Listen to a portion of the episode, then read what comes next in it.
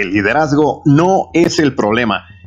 Una vez más, estamos aquí revisando este tema porque hay mucha tela de dónde cortar. Y déjame hoy, te pongo un ejemplo, un ejemplo que seguramente te va a resultar muy familiar, porque voy a hablar de la segunda religión, de la segunda religión más importante en nuestro país, México. Estoy hablando del fútbol soccer. Así es, tú ya lo sabes, que aquí en México el fútbol soccer es prácticamente una religión.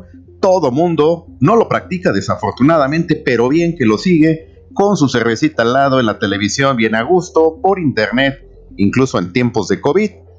El fútbol soccer es un ejemplo para seguir platicando acerca de que el liderazgo no es el problema. Déjame te platico, a lo mejor tú ya lo sabes, si eres muy aficionado a este deporte, que la selección mexicana, el tricolor, pues ha participado en 16 ediciones del Mundial de Fútbol. 16 veces ha participado México en el Mundial de Fútbol, pero solo tristemente dos ocasiones ha llegado a la famosa etapa de cuartos de final.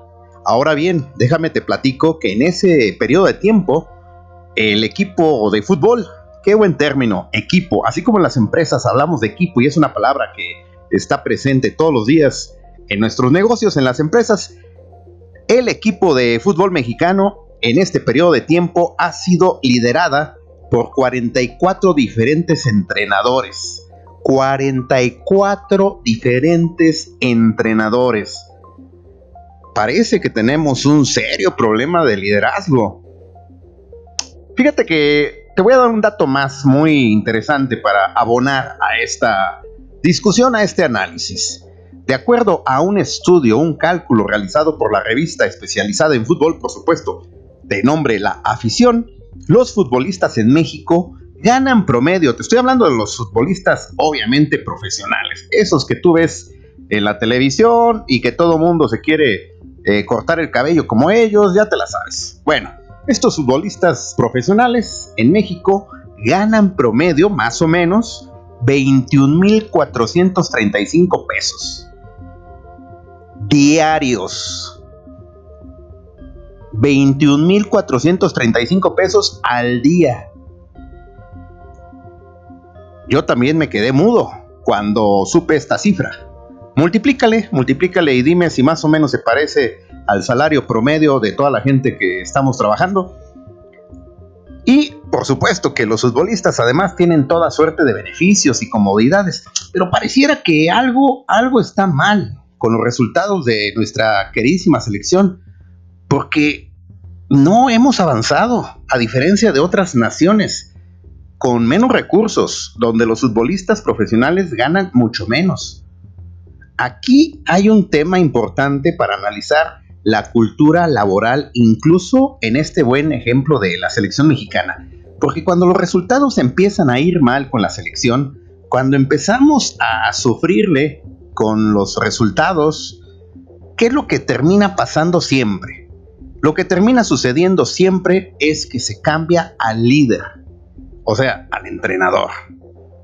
Siempre que las cosas ya están mal, empiezan las noticias, el corre dile, el chisme caliente, de que ya van a cambiar al entrenador y empiezan a surgir los nombres, empieza a salir la quiniela, a ver quién se queda con el puesto de entrenador y efectivamente a final de cuentas se termina yendo el entrenador. Curiosamente, el único que no pisa la cancha en los partidos, el líder, el entrenador. Y los jugadores, bien, gracias. Bien, gracias. Esta analogía, esta comparación, ¿qué tanto te suena con las empresas? ¿Qué tanto te suena a ti en esa empresa donde estás trabajando? A ti que conoces las empresas, a mí me suena mucho, ¿eh? Déjame te platico por la experiencia de vida laboral que he tenido. A mí, a mí me suena y me retumba y me hace eco muchísimo. Porque muchas veces se cree erróneamente que cuando los resultados no se dan en un equipo de trabajo, no hay que tocar a las estrellas, no hay que tocar a los cracks, a ellos déjenlos. El entrenador debe tener algún problema. O es la estrategia, o no sabe hacer bien las jugadas en la pizarra, o tiene algún problema con su metodología de trabajo. Pero no se han puesto a pensar por qué en México no se pone el énfasis en los jugadores. Yo quisiera ver, me gustaría, me encantaría ver que corran a un jugador de fútbol, que lo despidan pues. A lo más que llegamos es que no los convocan, no los convocan a la selección. Y eso sí, las divas, discúlpenme, se sienten súper ofendidas. Pero, ¿por qué no cambiamos la manera de hacer que las cosas sucedan en la selección? Disminuyanles el sueldo, el salario, los ingresos, patrocinios y todo lo demás. Que vaya ligado a los resultados. Porque ese es el problema. Lo que está pasando en nuestra selección mexicana y en nuestras empresas es que no hay una cultura de rendición de cuentas. No te voy a platicar mucho, eso lo dejaré para el siguiente episodio, pero te voy a decir que la solución a los problemas de nuestra cultura laboral está en algo llamado accountability. Sí, sí, a mí también me fastidian estos términos gringos, pero pues bueno, traducción literal no la hay. Es una palabra que nos dice rendición de cuentas, es lo más parecido. No, no es responsabilidad es algo que va más allá de la palabra responsabilidad, pero de eso te platicaré más adelante. Simple y sencillamente te voy a decir que así como lo platiqué con la selección nacional mexicana, sucede en todas nuestras empresas. Tristemente, habrá algunas excepciones, pero simplemente esas excepciones confirman la regla. Y la regla es que el liderazgo no es el problema.